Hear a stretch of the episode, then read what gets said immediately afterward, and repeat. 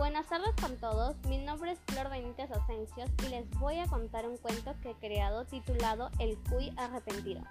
Había una vez un cuy que era muy astuto y le gustaba robarse las cosas de las personas y las vendía porque quería ser rico y tener mucha plata. Él tenía su amigo, el conejo, pero él no era como él. Él era bueno y amable con las personas. Su amigo el conejo le aconsejaba que dejara de robar las cosas porque lo que estaba haciendo era algo malo. Pero él no le hacía caso, solo le importaba el dinero y se obsesionó con ser rico.